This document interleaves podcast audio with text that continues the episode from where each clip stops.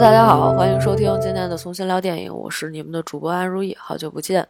呃，在这期节目开始之前，我同样还是要提示大家，如果你是第一次收听我们的节目，或者你只想听到跟标题有关的这部电影的相关内容，请你打开 Show Notes 啊，在那里面可能会有一个时间列表啊，点击这个时间列表，我们会指示你在哪一个时间段收听，你就可以听到关于标题电影的全部内容了。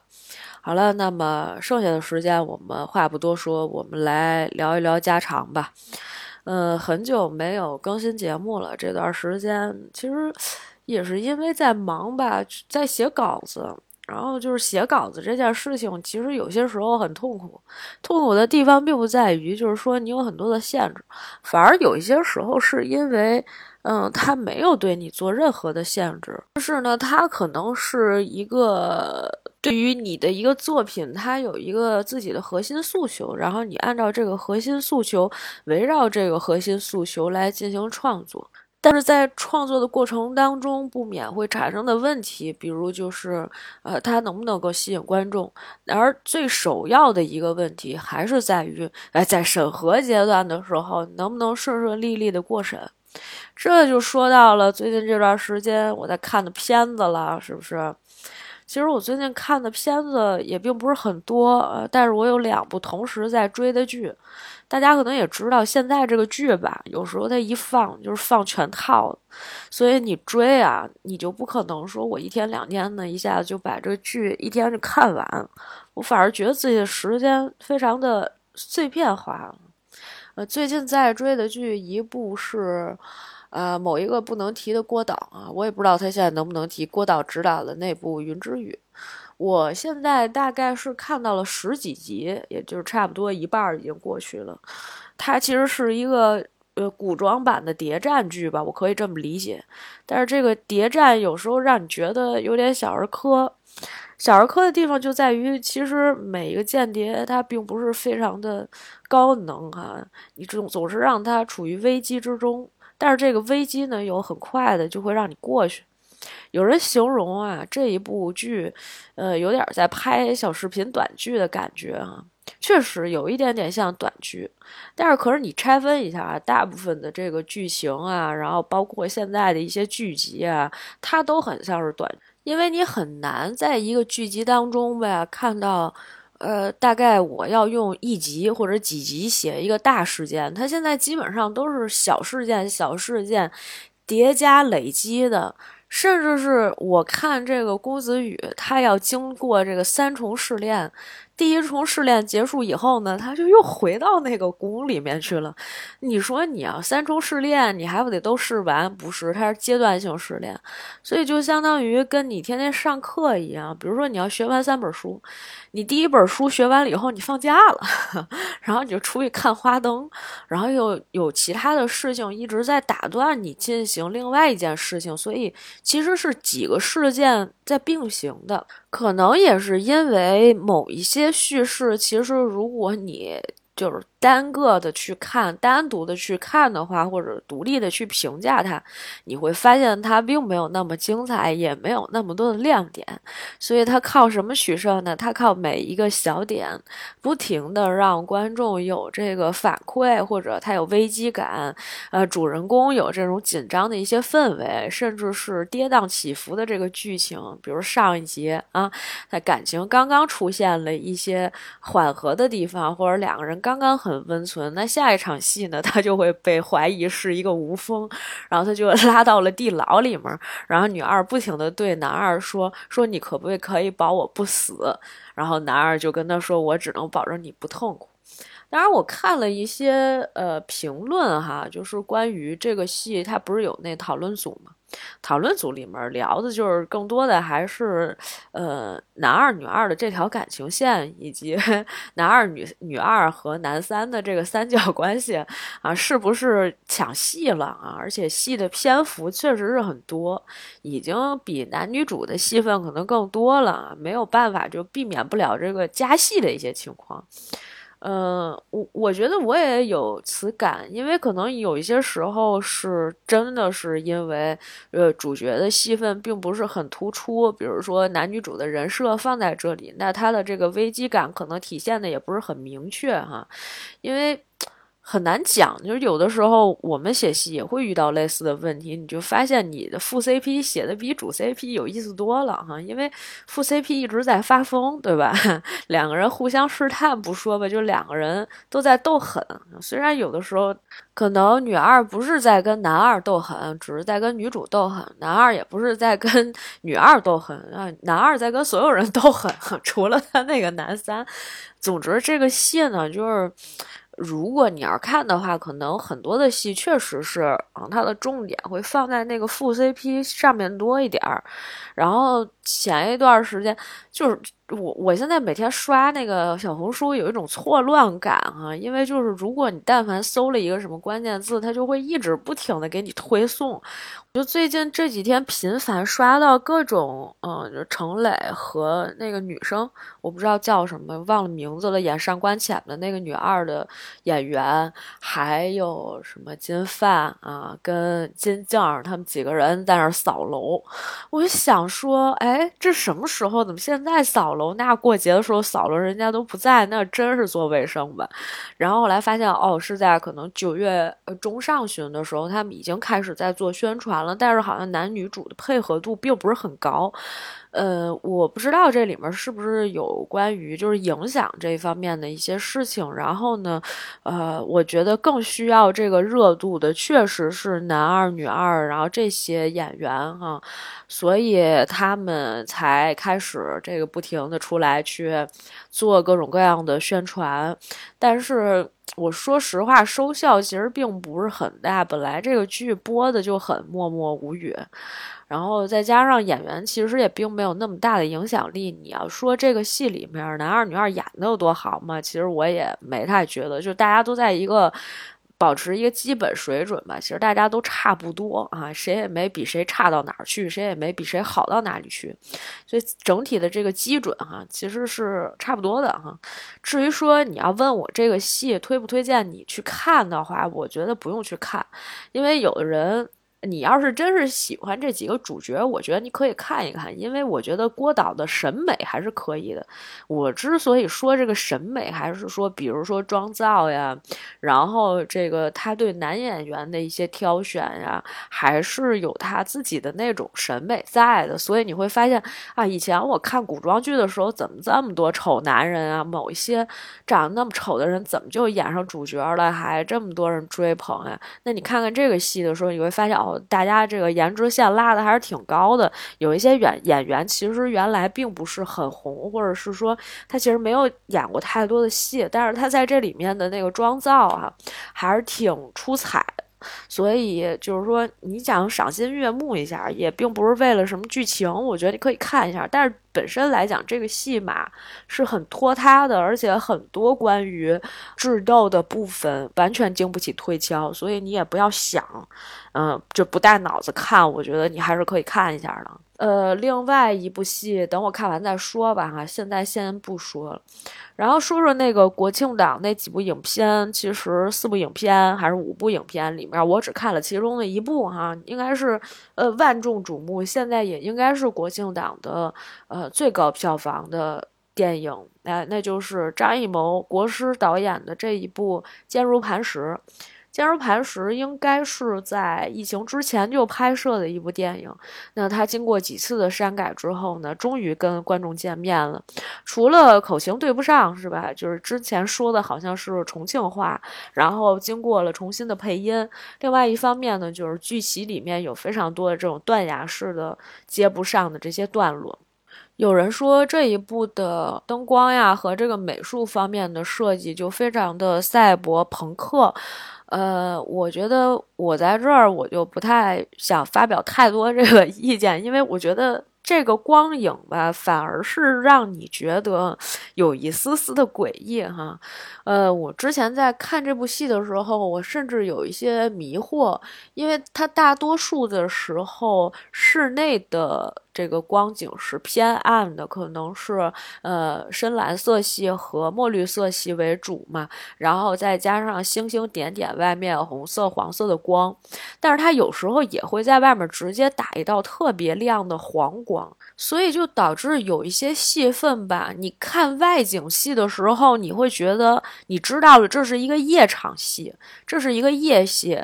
然后，因为它是按照时间顺序来排列的，但是后面的时候，你进入到那个有一女孩她那房间里面的时候，那个黄光打得太耀眼了，就感觉是一个下午，反正就是夕阳西下的那个时候，你又仿佛觉得它是不是又回到了一个呃别的时间段里面，就是它会让你有一种错乱的感觉。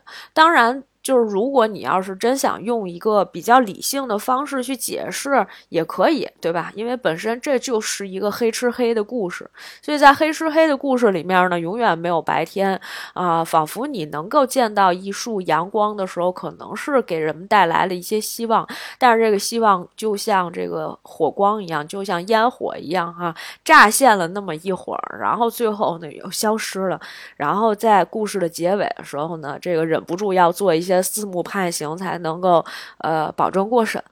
嗯，就是我觉得这个片子在没上映之前，已经有人看过了这个片子，或者是在上映之初的时候，或者是在首映的时候，已经先行看过这个影片了。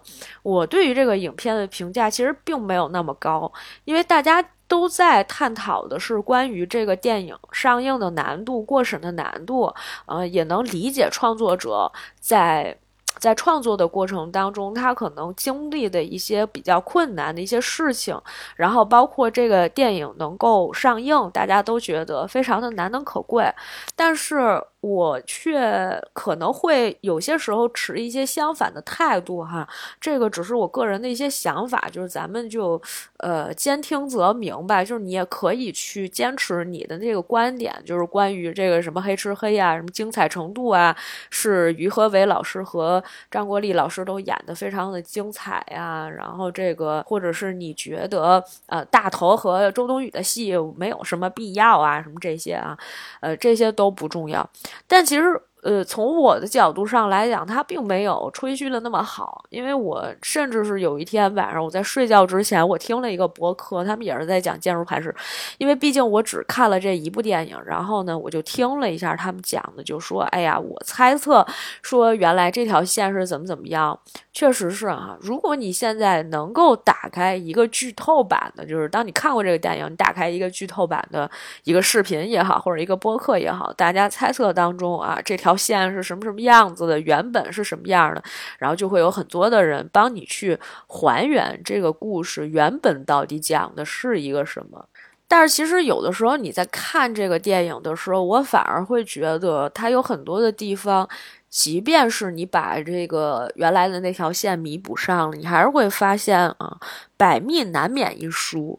有些时候你会发现，并不是他们的手段有多么的高深，而是真的是因为他们敢，他们够狠，然后他们在面临这种巨大的财富也好啊，或者是欲望也好，这种对他们的吸引力，导致他们做出了一些呃更加黑暗的事情，让他们。进一步的走向了一个深渊，我觉得再阐释的就是一个类似的问题，但是这中间有很多制度的部分里面，你会发现他们其实做的很多事情并不严谨，就。我仿佛有一种看云之羽的时候的感觉，就是什么呢？我今天晚上去当刺客，或者是说我主动出击去干一个什么事儿的时候，我干的并不聪明。即便我是一个无锋，我是一个细作，或者我是一个商人、一个大老板，或者是一个市的副市长，但是我在干这个事儿的时候，干的手脚并不干净，我根本就没洗干净这个事儿。就我干这一个事儿吧，我就。怎么的？我哪个事儿都没干明白，我就说天天一个职级这么高副市长，天天的往外跑呀，真的是所有的事情亲力亲为呀。这个，我我我觉得他不应该是都是补的吧，对吧？就是大部分的这个对话都是在张国立和于和伟两个演员之间进行的嘛，对吧？这个东西你没法再补拍了嘛。也就是说，所有的事情就下面一个人没有，大家就各种自己来啊，是吧？我觉得就是领导动手能力还是挺强的。如果我们的这个是吧，现实当中领导不管是什么领导吧，然后是能都这么厉害是吧？什么事儿都能自己干，我们底下这些小喽啰就不用天天这么发疯了。呃，我觉得这个是也一个问题哈，就是但是大部分人还是会觉得说啊，那那那还是得吹一下啊。嗯，我是觉得没什么必要吹，就是建议导演确实是还是一个不错的导演，毕竟他还是能够按照编剧的一些想法和意图，再加上他的一些审美去拍一个电影。但是可以建议导演下一次换一个编剧啊，咱就别再用这个《满江红》这个编剧了，因为他有时候说出来一些话，也是让你觉得他就你不知道他在开一个什么直男的玩笑。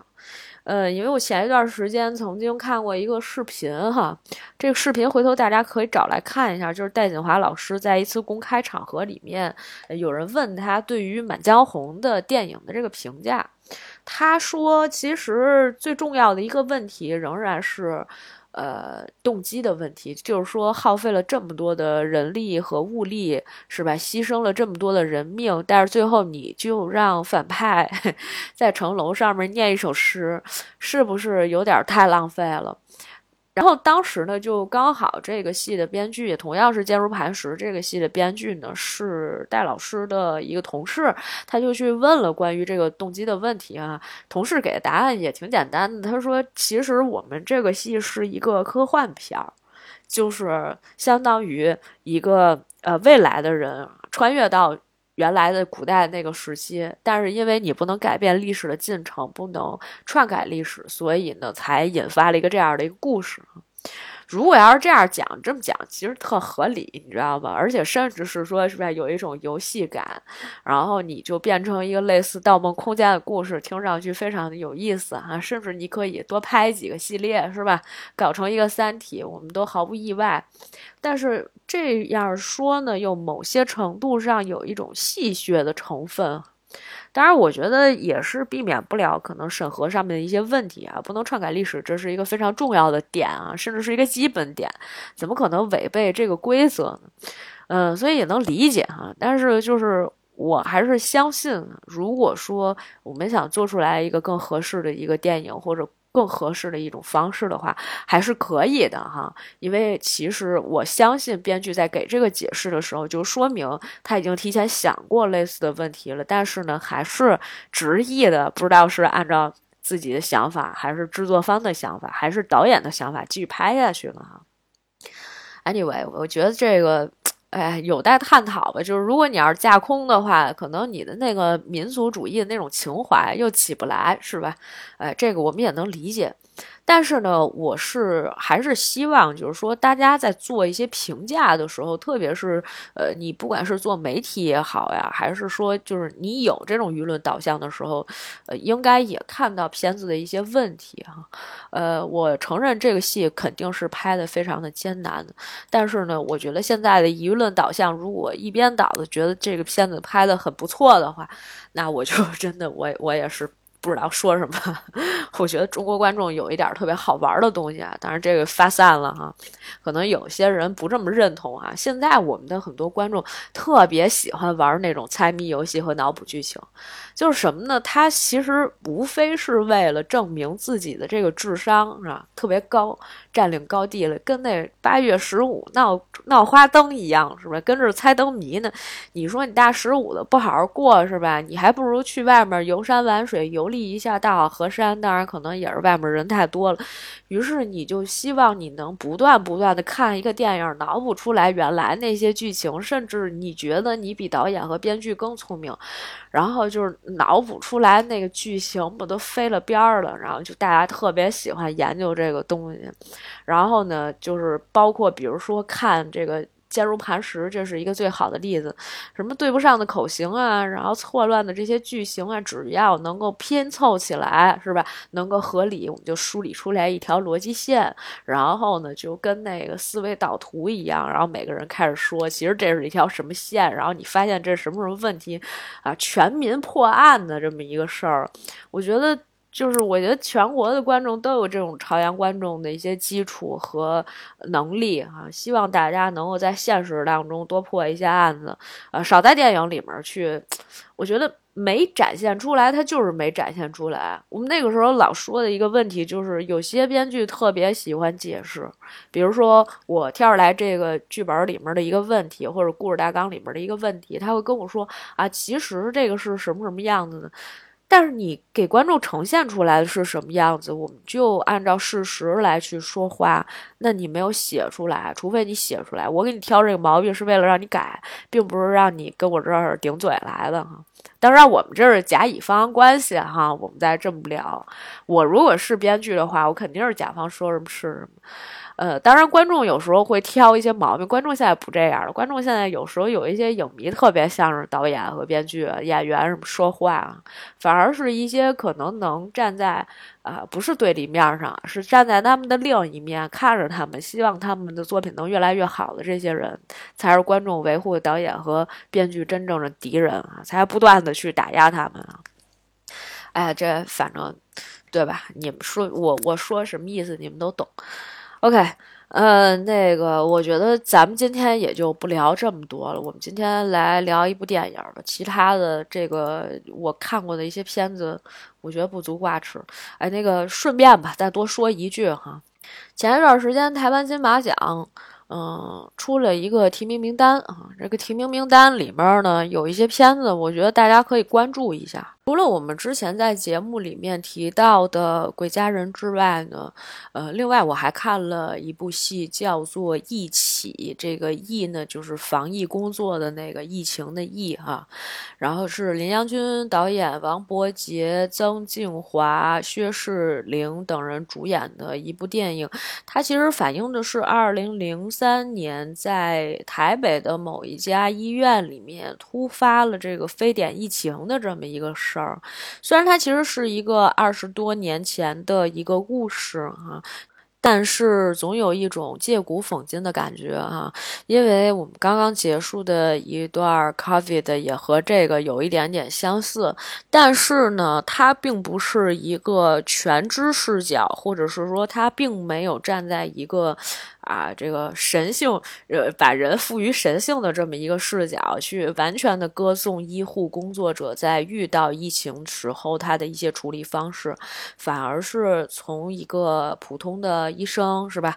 开始的时候贪生怕死，还有那种八卦的记者总想挖一些独家新闻，再加上其实非常有志向的小护士，哈，本来自己的前途一片光明，但是呢，却被困在了这个医院里。里还有去找妈妈的小孩儿，然后包括热心的出租车司机啊，每一个人吧都是一个不同的面孔。他其实就是在疫情来临的时候的一个众生相，但是本身其实他在剧情上面啊确实会有一些突破。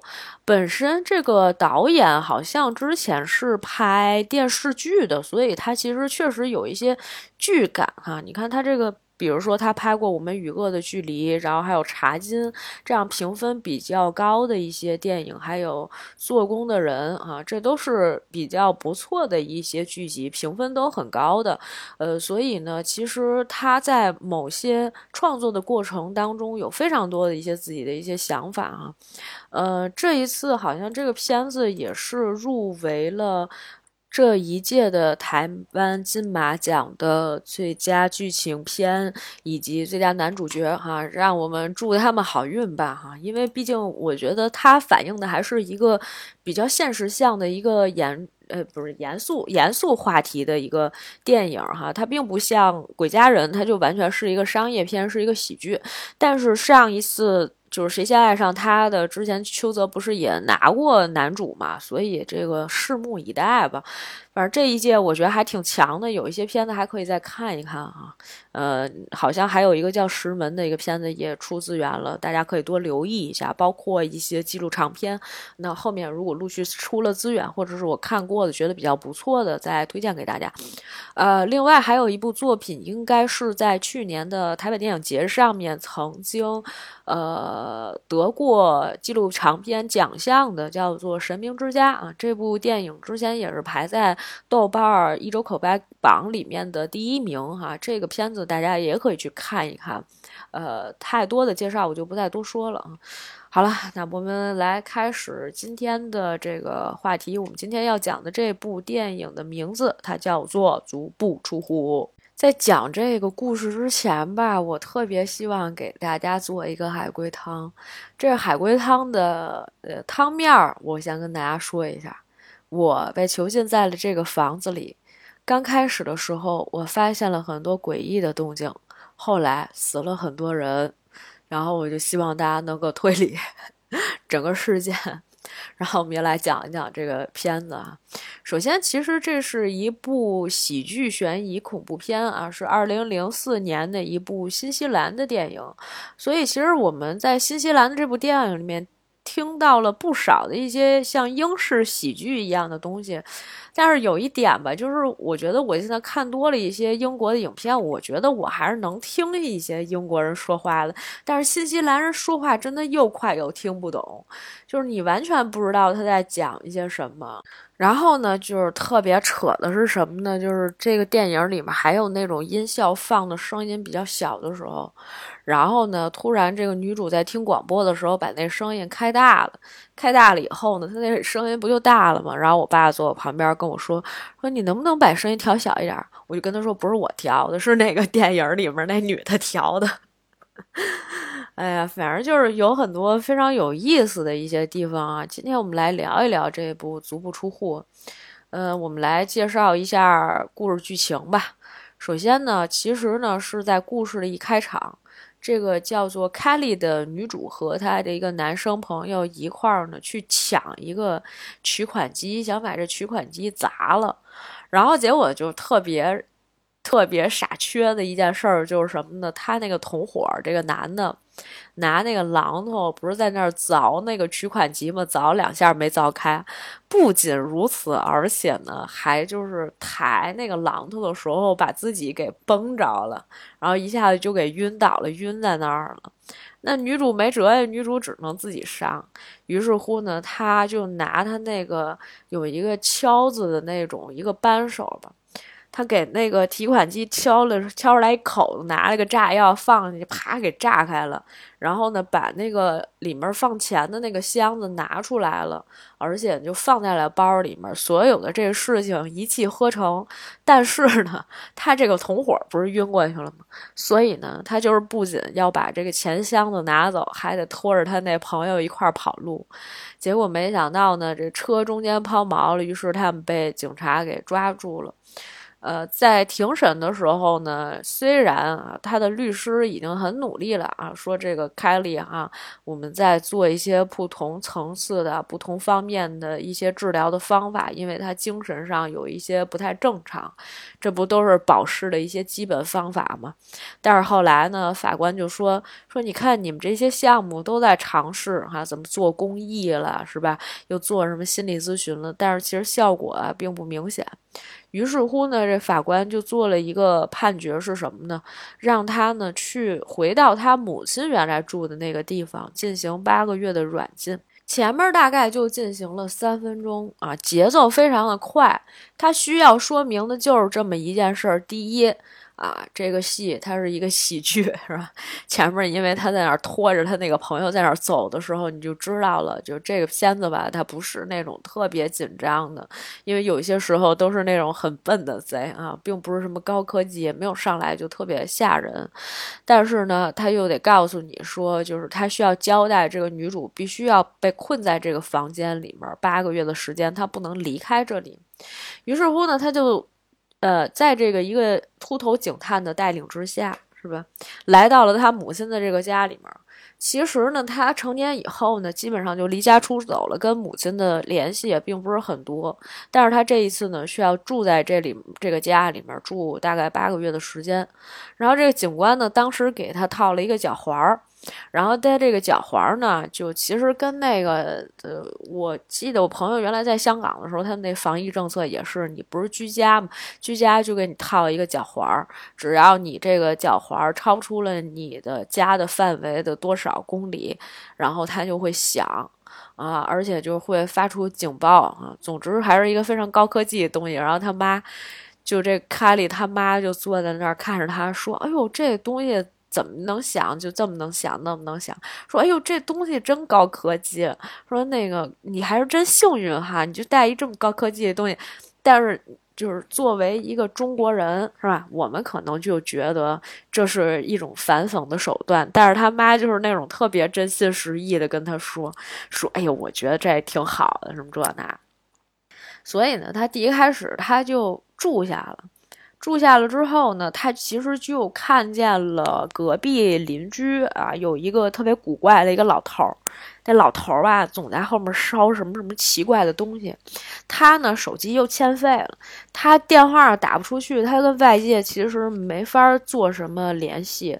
他有些时候就是只能是别人给他打进电话，然后他们家的那个座机电话呢，又常常被他的母亲占用。有一天，他实在是真的太无聊了，于是呢，就打开了一个广播电台，人家呢正在接听一个听众的来电啊，是吧？来电的时候呢，就是有一个人，是吧？好像就是这女主她妈妈，就给人家打电话说，那个我经常会碰见一些特别灵异的事件，人家主持人就说说咱们。聊的是一个心理层面的一个认知偏差，就大概意思是说你是不是打错电话了？就是，而且主持人也并不信有什么闹鬼的事儿。但是他们这个宅子呢，确实是哈，之前就曾经有过很多闹鬼的一些事儿。然后这个女主不就把这收音机声音拨大了吗？就是那会儿我爸跟我说你能小点声吗？我说是他拨大，你让他给你拨小了。然后呢，这个。女主她妈就开始讲，我们家这个房子啊，就闹鬼，是吧？经常你半夜会听到一些奇怪的声音啊，然后包括你，是吧？头天晚上睡完觉，你第二天发现你们家东西都被动了位置了，或者是电费突然之间飙升啊，什么之类的。而且呢，当时他这个妈妈还讲了一个特别具体的事例，他说有一天晚上半夜的时候，我呢就从下这个地下。就是他那房子，不是他那是那一栋的那种大 house 哈，人家后面还有花园那种，他不像咱们住这种小公寓楼呀、小单元房间啊，是吧？他说我有一天下那个地下室，从冰箱里面拿一只鸡出来，然后呢，突然发现自己浑身呐起这个鸡皮疙瘩，我整个人都毛了，我就感觉那后面有一个黑影，有一个什么东西它出现了，然后呢，我看见他的时候呢，他又后来一下就跑了。然后那个主持人就问他说：“那你看见的这个东西是吧？这个像 ghost 一样的这个东西，它长什么样啊？”他说：“他妈说就是像一个白床单破破烂烂。”说到这儿，我突然想起来啊，大家有没有印象？前几年的时时候，曾经有过一部电影，是在二零一七年的时候，在圣丹斯电影节首映的一部影片，叫做。鬼魅浮生，A Ghost Story 啊，然后主演是卡西·阿弗莱克啊，大本的弟弟和鲁尼·马拉。然后这个戏吧就特别有意思，这戏里面的鬼就是披一白床单，然后抠俩窟窿眼儿，然后你能看见，就是你总看见这个鬼魂在特别远的地方，比如说在远处的一个房间里面窗户旁边，然后这个鬼就那样看着你，但是他也没有什么特别恐怖的那种音效，但是他就是一个鬼站在那儿。就是这可能是从中国观众视角里面第一次觉得，也不是第一次吧，就之前反正看那种动画片里面，迪士尼的动画片也有这种鬼魂，对吧？就是挺好玩的，像小精灵一样，从来不会觉得这种东西恐怖。你说什么东西披个白床单吧，那你得把那床单得拉开看，对吧？反正就是你说白床单的时候，就对于中国人来讲，他就没那么恐怖的一个事儿。但是呢，后来他就反正跟他妈聊天儿，他妈就跟他说，他就他就在个在那儿跟他妈讲，因为他可能也是一个无神论者，他长大了，他就老跟他妈说：“你别老疑神疑鬼的，这屋里面哪有鬼呀，是吧？”他妈说：“你小时候住这个地儿的时候，你觉得这儿可是有鬼了啊？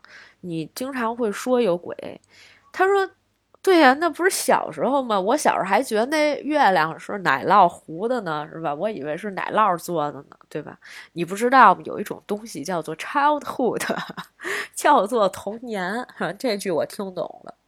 所以呢，他其实并不相信这种鬼神之说，但是呢，确实在那段时间里面，他遇到了非常多的类似的一些灵异事件。比如说，他上厕所的时候，发现他们家这个房子。嘎吱嘎吱的，老在那儿动，老是房顶有响动的声音啊，是吧？他尿尿的时候就有，就是他哈哈尿，然后就听见有动静，但是尿一停。再听就好像就没动静，他又哗哗尿。我当时想，这女主尿也是真多，那憋时间挺长的。反正晚上呢就没睡好，第二天早晨十一点半，他妈把他给叫起来了。但其实他也没啥事儿嘛，他就想打开电脑，结果就联网的时候呢，就主机一下啪就给崩了，就给坏了。然后呢，他也是进了地下室，然后冰箱有莫名的响动，还看见了可怕的娃娃。这些事情都是非常非常微小的，而且呢，就是在这个过程当中有非常多的这样的一些情节上的铺垫。其实刚刚进入第一幕，也就是说从这个设定开始，他进入这个房间是吧？给了他一个限定条件，那地儿挺快的。到后面这地儿疑神疑鬼的时候，就是为了呃铺陈这种氛围，是吧？就是马上就要出轨了，你总得知道是什么事儿吧？然后在这过程当中呢，他这个节奏就慢慢的放缓了。然后同时呢，在这个电影里面呢，就介绍了几个比较呃，在这个戏里面可能还会后面出现的一些人物关系。比如说，我们刚刚说到的有这个女主的母亲是吧？经常的出现，而且她这个妈妈呢是相信这个房间里面有鬼魂的。那么第二个呢，就是送她来的那个秃头警探，就是但凡有点什么事儿呢，你还是得回来去找这个警察。比如说他也不能出这个屋子，对吧？啊，他出这个屋子就会响警报，然后警察也会过来看你这怎么回事儿什么之类的。同时呢，他之前有一个律师，这律师后来也来过。啊，再加上在他被呃软禁的这段时间里，被囚禁在母亲家里面这段时间里面，还有一个心理咨询师会过来，经常的跟他探讨，因为他之前他的律师也跟法官说过了，就是他有一些心理上的一些问题啊，比如说可能会出现一些幻觉呀，或者会出现一些暴躁的一些情况呀，所以呢，这个心理咨询师呢也会过来问他一些家里面的情况怎么样。另外一个呢，就是。他的亲生父亲一直呢跟他们之间的联系就比较微弱，虽然他们家这栋房子这大鬼屋子是他的亲爹买的，然后但是亲爹买完了以后呢，亲爹没怎么住就走了，于是乎呢就把这个房子留给了这个女主凯莉和她的妈妈。同时呢，这个妈妈还找了一个这个叫 Graham 的这么一个啊老公，所以呢，实际上这个人是 Kelly 的 stepfather。可是这个老公呢，其实是那种不善言谈的，平常呢也不太跟人说话。反正这屋子里面住的人大家都很诡异，但是有些时候呢有一些搞笑。呃，其实前面有很多的一些剧情吧，它有一些赘述了哈，这是这个戏的一些缺点啊，我们慢慢聊嘛。然后包括其实这个女主的妈妈其实并不太喜欢她住在这儿，她经常把这个房间里面霍霍的乱七八糟。她妈一看，哟，我的天呐，这个房子怎么这样的是吧？你一回来哈，壁炉也烧了，什么电脑也坏了，然后呢，他们想看一肥皂剧还看不了啊之类的。结果呢，这个这一天晚上也是这个女主独占着这个电视啊，她妈跟她这个继父也没好好看上电视，她看着电视看着看着呢，在客厅睡着了。睡着了的时候呢，其实突然呢就有这个影子闪过啊，音效也做到位了。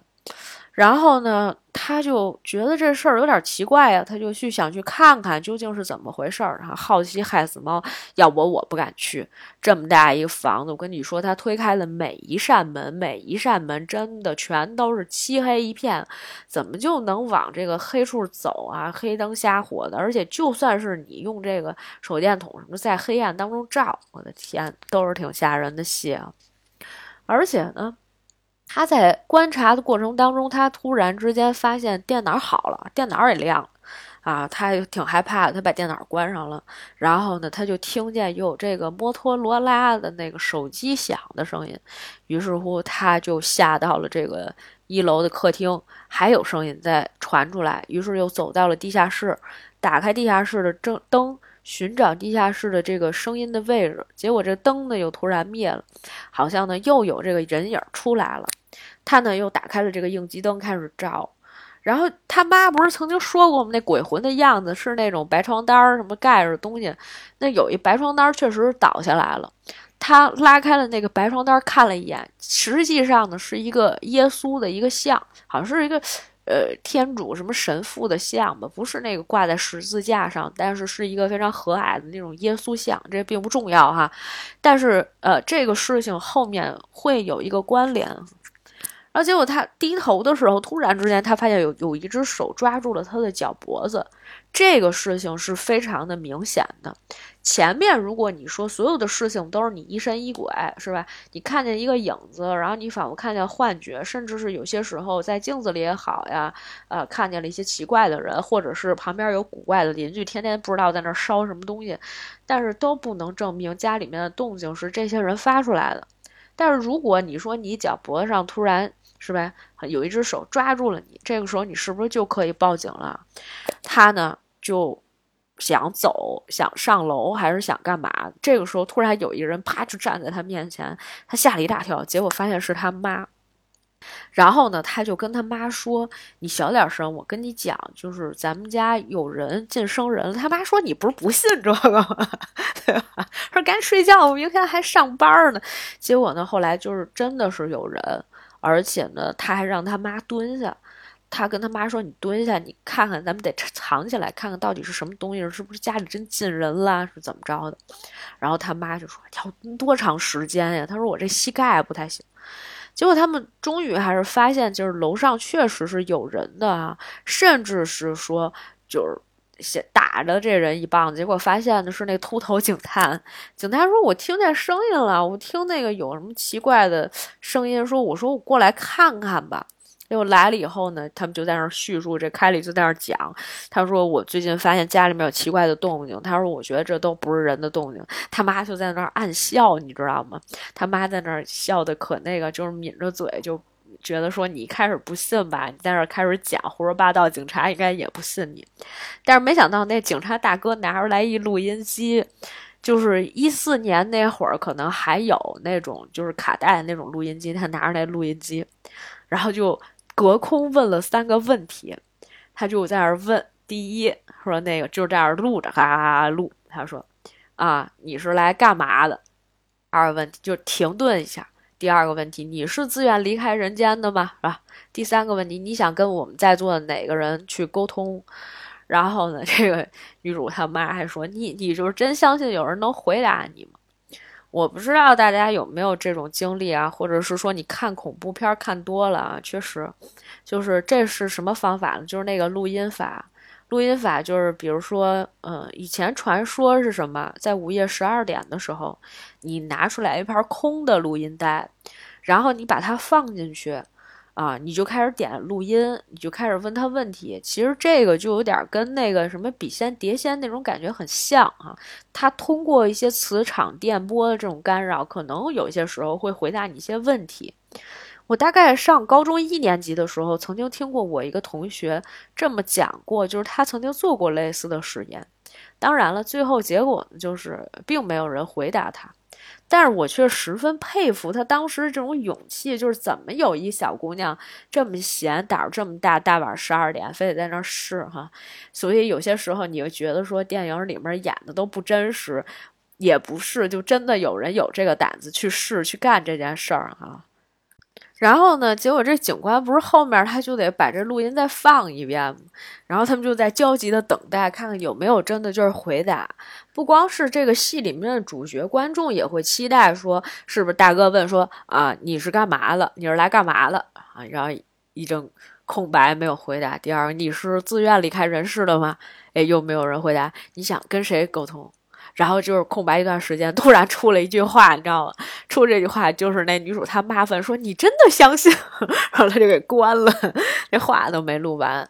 但是呢，就是当时其实这个警官呢倒是挺相信这种鬼神之说的哈，他是唯一一个比较相信这件事情的人。然后呢，这个他在那儿聊天嘛。聊天的时候就说：“你们这个房子之前的上一任屋主是谁呀？”后来这个女主她妈说：“我们在这儿住了二十多年了，这个是原来我前夫买的一个房子，买这个房子之前卖给我的是一个前面的一个老太太，可能是，但是也不知道她怎么样了，可能是已经岁数太大了，已经死了。”然后就说，那之前这房子是干嘛的？说那个做民宿的，就是有人会来这儿做那个，偶尔过来借住一下。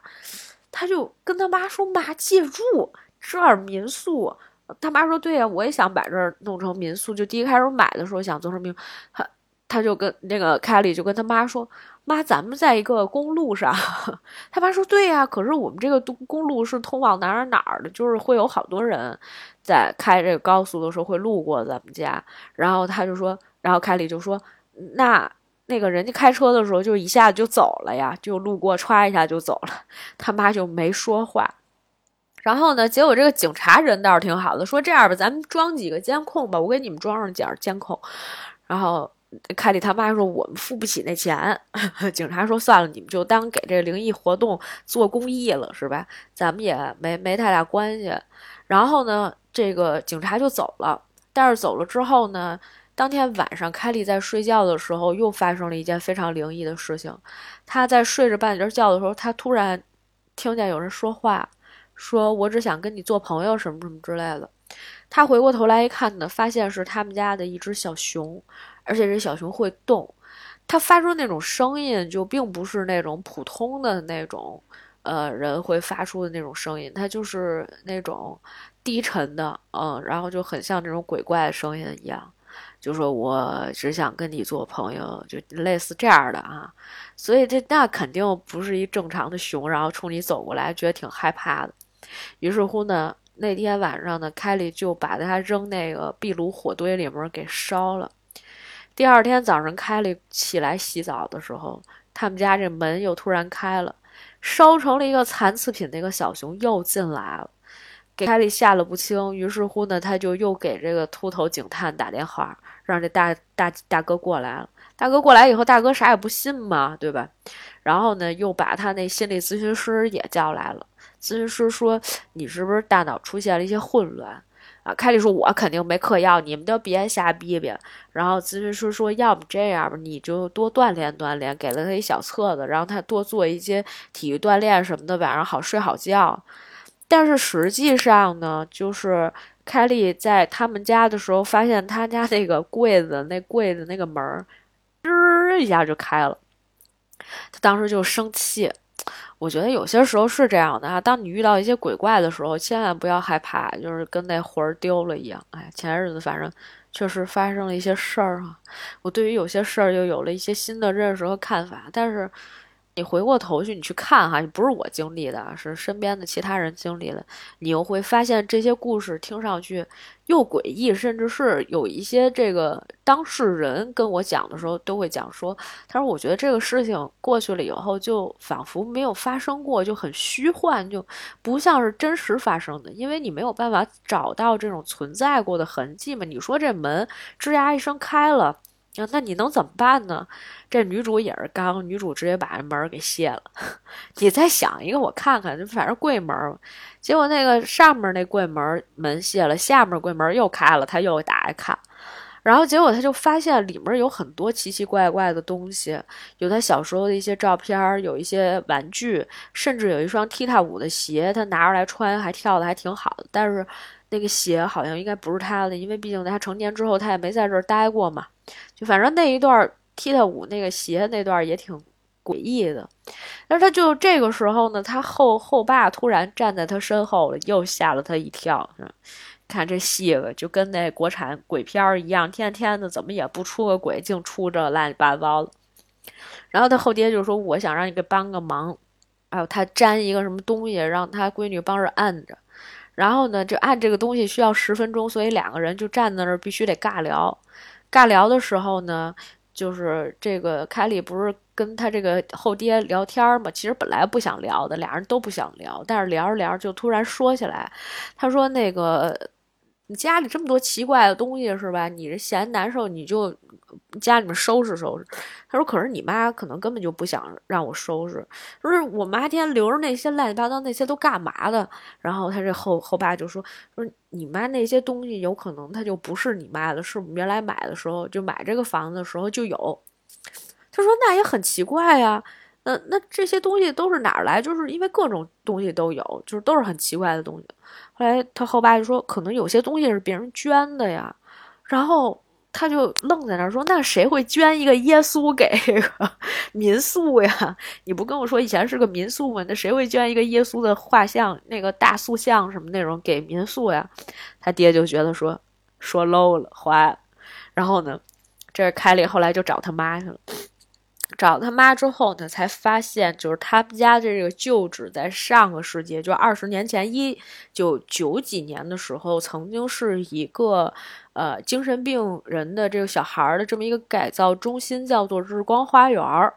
然后呢，它其实就是一个慈善机构吧，算是一个就是那种呃医院一样的一个地儿。但是呢，这个里面呢出了一个命案，就当时有一个小女孩，在她的这个房间里面被虐待，而且呢被一个大叉子捅了六十多下，这人就去世了。然后那小女孩叫 Elizabeth。然后呢，因为出现了这样的一个情况，在一九九六年的时候呢，这个日光花园这个地方呢就被强制关闭了。所以是在这之后，因为刚好不是说了吗？房子买了二十年嘛，那也就是说现在这个时间段，就之前他小的时候，他爸妈就买这个房子，肯定不会完全不知道这个房子到底是哪儿来的，房主是谁。然后他妈就在那儿讲说：“哎，你爸原来就是想挣点钱，然后想倒手，怎么怎么着的。”但是，对吧？就是他说，那你们就好意思让我在一个就是我那房间，我住那房间，就是之前那女孩死的那个房间，你就好意思让我小时候住那儿？他妈说，我就觉得可能是个暂住，是个临时的，对吧？然后我没想那么多。然后结果他就觉得说，看不行，这地儿肯定闹鬼。你看这个怨气这么重，是吧？那我觉得我得搬出去。于是乎呢，他就叫来了他的律师，然后心理咨询师，然后跟这个警员，然后几个人一块在那儿聊天，然后就说，我必须得从这儿搬出去。他们就说你。现在吧，这个情况你才刚住这儿一个月，因为他不是要留在这儿八个月吗？说你刚住一个月，你就不可能从这儿搬出去，从这儿走，除非是你能证明说你在这儿对别人有一些生命安全的这种威胁，你才可以走。就比如说你突然开始攻击别人，结果呢，就一说这个时候呢，他们家那个店突然又憋了，仨人站在那儿，因为凯莉好像是因为生气还是干啥出去了，因为。他第一开始的时候，他生气嘛，他就开始扔东西，心说：“我这本来就闹鬼，你们就不让我走，是吧？”就生气。但是他倒是没有什么攻击别人的这种行为，可是呢。就是他刚走，然后他那个妈妈过来就问这个咨询师跟这个律师说：“你们想吃点什么呢？”啪一下灯就憋了，就整个全黑了，只能大家互相说话。他妈就说：“我去跟你们试试，说这个电闸在哪儿？我去拉一拉。”说老房子就是这样，试了半天，然后呢，结果就有一下亮的时候呢，确实是看见这个咨询师他身边有一个白床单的这么一个人，披着什么什么东西，但是呢。就是一下子就没了，之后呢，这个咨询师一下子就被那个他们家一个晾衣架简易的那种晾衣架，就直接给弄伤了，就整个插在身上什么之类的就被弄伤了。但是其实你明显能感觉出来，这个事儿不是凯莉干的，因为灯一亮的时候呢，先是出现的是凯莉她的母亲问怎么了。凯莉后面才从这个凯莉母亲身后出来的，那肯定就不是他干的。但是呢，人家警察就说了，人警察就说：“你看你这个，呃，一看这个事儿就有可能是是你干的啊。”但是呢，就是他们的解释都是说是被一个怀恨在心的鬼魂给报复了，什么什么之类的。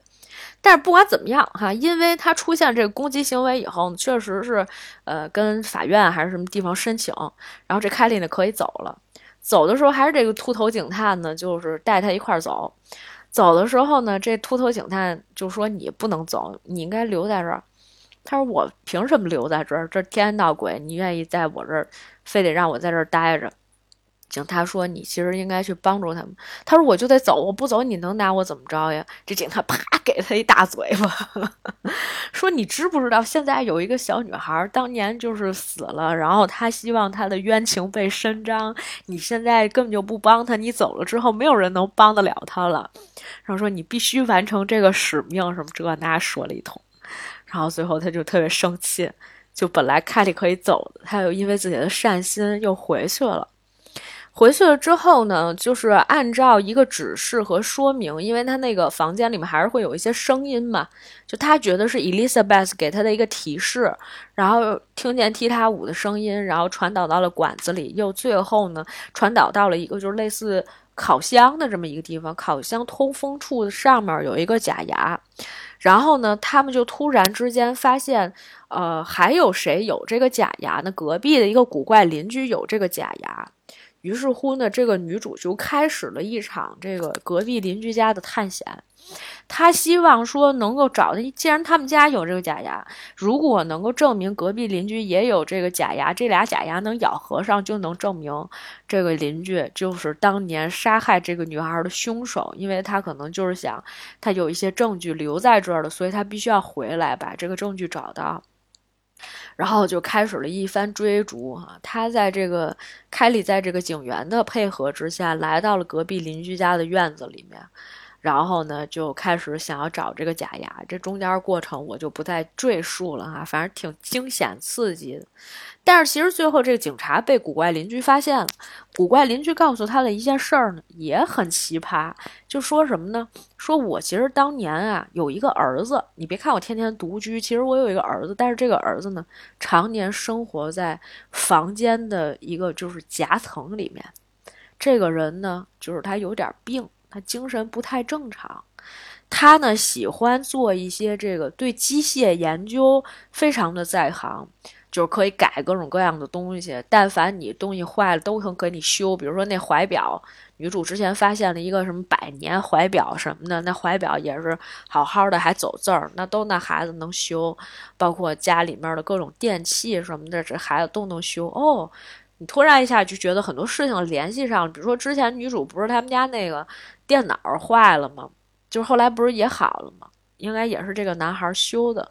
你在这一瞬间的时候，突然之间出现了最大的一个反转，就是这个地方原本你不是一直觉得它闹鬼吗？它 haunted，但是后来你发现其实是有人住在了夹层里面，而且呢，就是这个事情被这个女主发现了以后呢，然后这些人就开始他想要。跟这个警察去证明说，这个家里面确实有其他的人的这个存在。这个人呢叫做幽禁，然后呢，他可能也想把自己和就是把凯莉和他的妈妈杀掉。于是乎呢，这个凯莉就跑到了警局报警。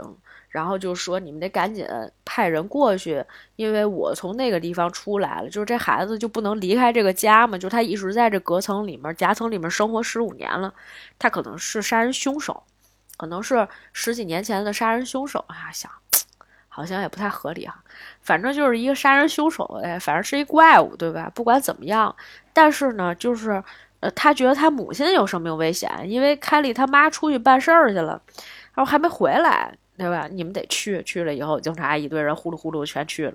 去了以后呢，结果这个凯莉想跟他们证明说，这个家里面有夹层什么这些东西啊，因为他之前其实他确实看见了 Eugene 了，甚至是 Eugene 想要抓住他，他逃跑了。这次是看到实体了哈，并不是一个鬼魂啊，确实看到了一个怪物，就穿着奇怪的皮呀什么之类的一个怪物。但是其他人都不相信他。即便他拆出了一个夹层，但是并不没有人生活的这种痕迹，还是没有人愿意相信他。直到什么时候呢？就是他们家在那儿吃饭的时候，他他的母亲凯莉的母亲给他那个咨询师呢，呃，递了一块饼干，然后这咨询师呢就突然露出来有假牙，于是乎。这个时候，女主突然之间智商上线了，然后就跟他妈说：“说那个妈，我私下跟你聊两句。”那其他那几个人说聊什么？他说 women's thing，就说是一些女人之间的事儿，不方便跟你们说。他把他妈拉出来，他跟他妈说：“妈，我知道了，凶手呢就是那个心理咨询师，因为他以前也有可能在日光花园当过心理咨询师。然后呢，这个 Eugene 呢并没有害我们的意思，他只是想让我们知道。”就是这只咨询师才是当年真正的凶手。他妈说：“为什么呀？” 就是你知道吗？他妈那个表情，他就是演喜剧那种表情。为什么呀？他说：“因为这个咨询师有假牙。”他妈说：“你就不能因为别人有假牙就判断这个人是杀人凶手？”但是后来事实证明，确实是这个咨询师。啊，回来想要找东西，因为他们家不是还有很多日光花园之前那些文件嘛。终于，其实，在那个呃地下仓库里面，凯里发现了一份文件，里面写说，当年他这个心理咨询师还是一个实习咨询师。然后他在实习的时候呢，就是好像是对这个女孩发出善意，但是这个女孩不仅不领情，而且呢还痛扁了他一通。好，因为这个事儿呢，这咨询师就怀恨在心，而且呢他被呃医院逐出去了，也没有给他工钱啊，所以他就怀恨在心，后来就回来复仇吧，大概是这样的一个过程。但是整个这个过程呢，被这个幽禁发现了以后呢，哎，就一直是吧？呃，没有告发他，然后这个 u g 呢，还始终在这个夹层当中去生活哈，就是他就是干那种啊没法见见光的一些事情，还经常就是，但是呢，他却是一个善良的人，他经常帮这个女主递一个小刀，让这个递递叉子，让这个女主去戳那个那个咨询师什么的，反正就是一番打斗吧，最后还是靠女性力量获得了整件事情的胜利哈。也最后这个过了，呃，平平淡淡的过了这个八个月，八个月之后呢，呃，女主就能够减刑了哈，吃个东西。所以，在整个的这个事件里面，它其实最大的一个反转就是，你突然之间发现，原来曾经的一个闹鬼事件里面，并没有真正的鬼。记得之前曾经有一个片子，也是我们介绍过的哈。这个片子的风格特别类似，国外特别喜欢搞这个，就是他们一旦有这个地下室，你就觉得地下室阴暗，总是藏着一些不可告人的一些秘密。就那个野蛮人也是，男女主被关进了同一个房间，也不算关进去吧，他就是当时两个人巧合啊，就是都在 Airbnb 上租房子，结果租到的是一栋房子。俩人发现这里面有问题，后来发现哦，就是还有什么地下隧道，甚至是说地下隧道里面还有很多的一些被囚禁的人啊，有一些其实是那种疯子，是吧？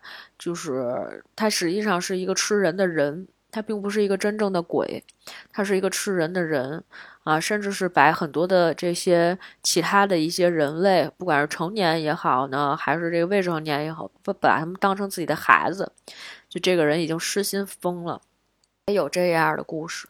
当然，更多的时候呢，就是我我觉得挺有意思的，因为呃，虽然这个故事整体是一个虚构的故事，但是其实好像现实当中确实有这样的案例。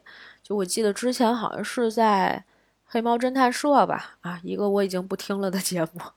之前在黑猫侦探社里面曾经有一个故事，讲的就是说一个人在。有一家人的什么房顶子上潜伏了什么多少年，然后就他就躺在人家那房顶上有一个平层嘛，特别小的、特别窄的一个层层里面，但是就是他能躺下，那人已经瘦的不成样子了，跟麻杆一样，但是有时候下来偷东西嘛，因为前面这个海里他妈妈也说了，说家里面发生的灵异事件就是什么呢？经常有这个呃东西移位了。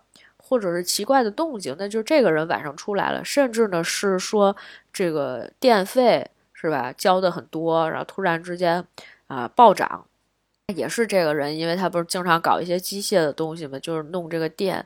他们家本来住隔壁，但是他把隔壁和这个他们凯里他们家就打通了，所以就经常在这个空间里面游走，但是他又从来不出来。就大家好像也习惯了这个人的出现和存在，甚至是凯里后来觉得说他有一些什么呃半导体还是什么录音机不响了，他也会叫尤金的名字，尤金就会出来帮他忙。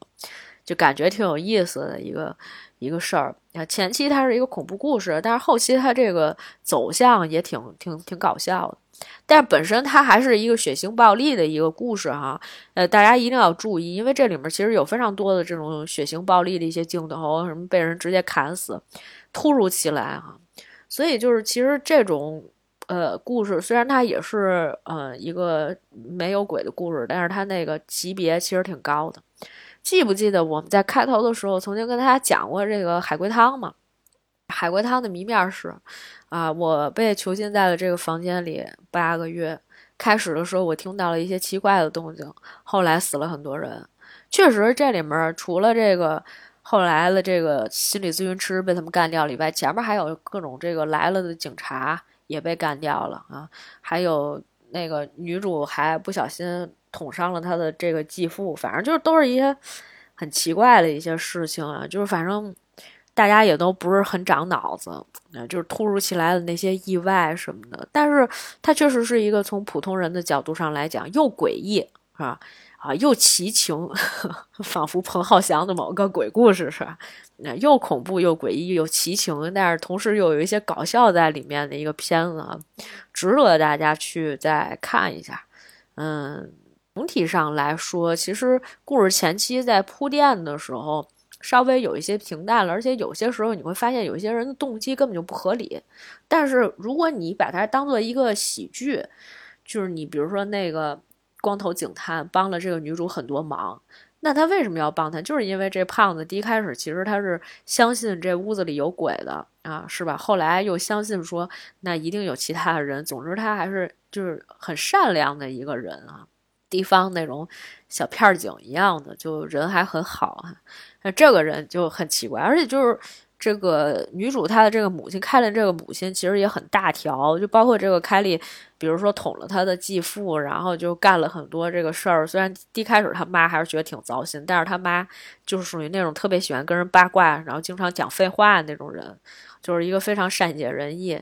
也不能说善解人意，就是非常善良的一个大姐，因为她可能有些时候情商并不是很高哈，但是呢，她就是还是一心的想跟这个女儿搞好关系，还是很爱这个女儿的。包括就是他们之间这种母女关系，如果说你可以做的这个层次再深一点的话啊，就是其实这是一个不错的改编题材哈，不管是一个。呃，什么样的故事？虽然这故事听起来挺奇葩的，但是我觉得还挺有意思的。如果说改一个中国版，是吧？完全没有任何问题嘛。而且在这个过程当中，确实也是，就是如果你再深化一下母女之间的关系啊，这个戏可能还可以再做的更煽情一点儿。虽然这个血腥暴力可能也得什么二十三什么之类的，PG 这 PG 十三这种级别了吧？Anyway。